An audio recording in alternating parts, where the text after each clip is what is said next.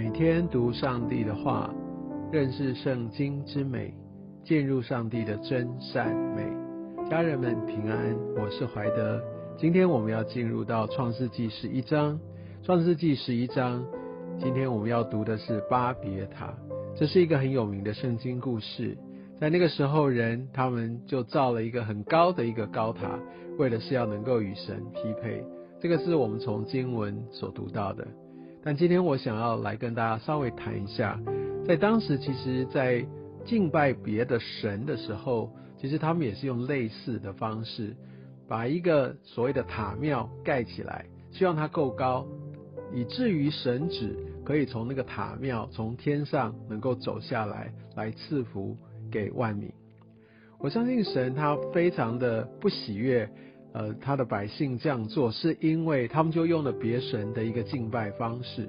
其实，在圣经里面有很多类似这样一个律法上面的境界，包含说血，或者是说像刺青，这些在当时都有它一个特别文化跟宗教的一个背景，那是对别神的一个献祭。那至于说在现今世代，它对我们就未必有一个一模一样的意义。但感谢主，我们有基督成为我们的救主。我们在新约里面，我们需要从它的核心来做一个审视。好，我们可以看到，在他们把巴别塔这样建起来的时候，其实他们的心未必是完全坏的，因为他把它建起来是跟别的宗教种族人一样，是希望天上的神可以下来，只是他们用错了敬拜的方式。所以我觉得在这段经文当中，给我们一个很深切的提醒。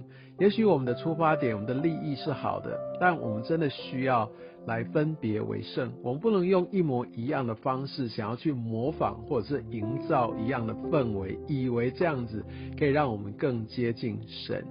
第一个，我们的神不是用这样的方式来迎进来，我们也不是创造这样的一个氛围。我所指的是，如果今天教会界的这样的一个敬拜或怎么样的特会。我们发现，其实他弄得跟商业的这种热门音乐会、演唱会一样的话，当整个声光、音响、歌曲或整个营造，或者说在整个的会众他们的敬拜，好像膜拜的反而是那些的主唱，好像摇滚巨星一样的话，那我觉得这当中一定出了很大的问题。而当敬拜者他们所期待的是在下面的如痴如狂，那我觉得这也有很大很大的危险。所以我们需要很谨慎，我们需要用分别为圣、讨神心意的方式来敬拜他。我完全无意是说，我们不应该用呃现在流行的方式来敬拜。我只是要特别的说，我们不能为了要拉近。跟人的距离，或者让自己的感官得到很大的刺激，就往这样的一个方向去。我们必须很明白，我们敬拜的对象，我们必须知道，敬拜是必须让整个会众一起来对焦那天上的神，是我们敬拜的一个最主要的一个目的。在经文第四节说，要造这样的一个塔，塔顶冲天，为了要传扬我们的名。所以，当我们敬拜或者我们的服饰，甚至教会兴旺到一个地步。好像让这个教会格外的有名，而忘记了其实我们敬拜的一个对象，我们乃是一切都是要遵从神的话。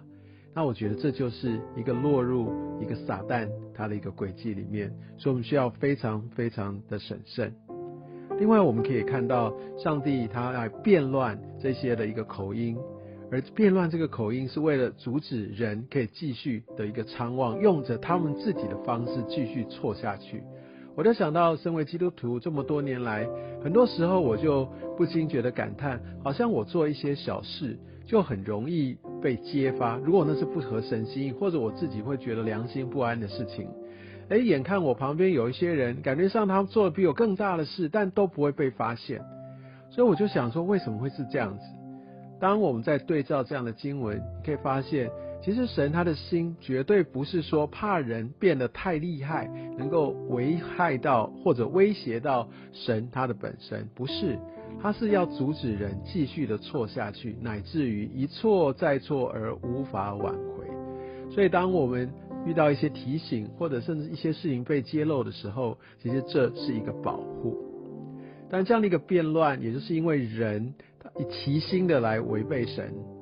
而这样的一个变乱，一直到耶稣来升天以后，当圣灵降临，在使徒行传第二章，我们可以看见那个时候，他们说起方言，说起别国的语言的时候，那样人真正的再回到可以一起沟通。所以因为罪，人跟人之间隔阂，但因为圣灵，所以人跟人之间可以合一。最后在这一整章，后来会看到亚伯兰即将出场。我们看到他拉，他其实要离开乌尔，乌尔是当时非常非常繁华的城市，但他领受了神的呼召，在三十一节他就往迦南地区，他就离开，所以他回应了呼召，我觉得这是很棒、很勇敢，而且是非常有信心的行动。但他走到哈兰就住在那里，感觉上半途而废了。我就想到有些时候会不会我们也领受了呼召，我们愿意回应，走了一阵子。因为什么样的原因，我就停下来。我相信这段经文也给我们一些的提醒。当我们停下来，就没有继续走到应许之地，好可惜啊！但感谢主，我们可以透过亚伯兰、亚伯拉罕来看见神怎么样继续他的计划。明天我们要来接续来读创世纪十二章。愿上帝祝福你。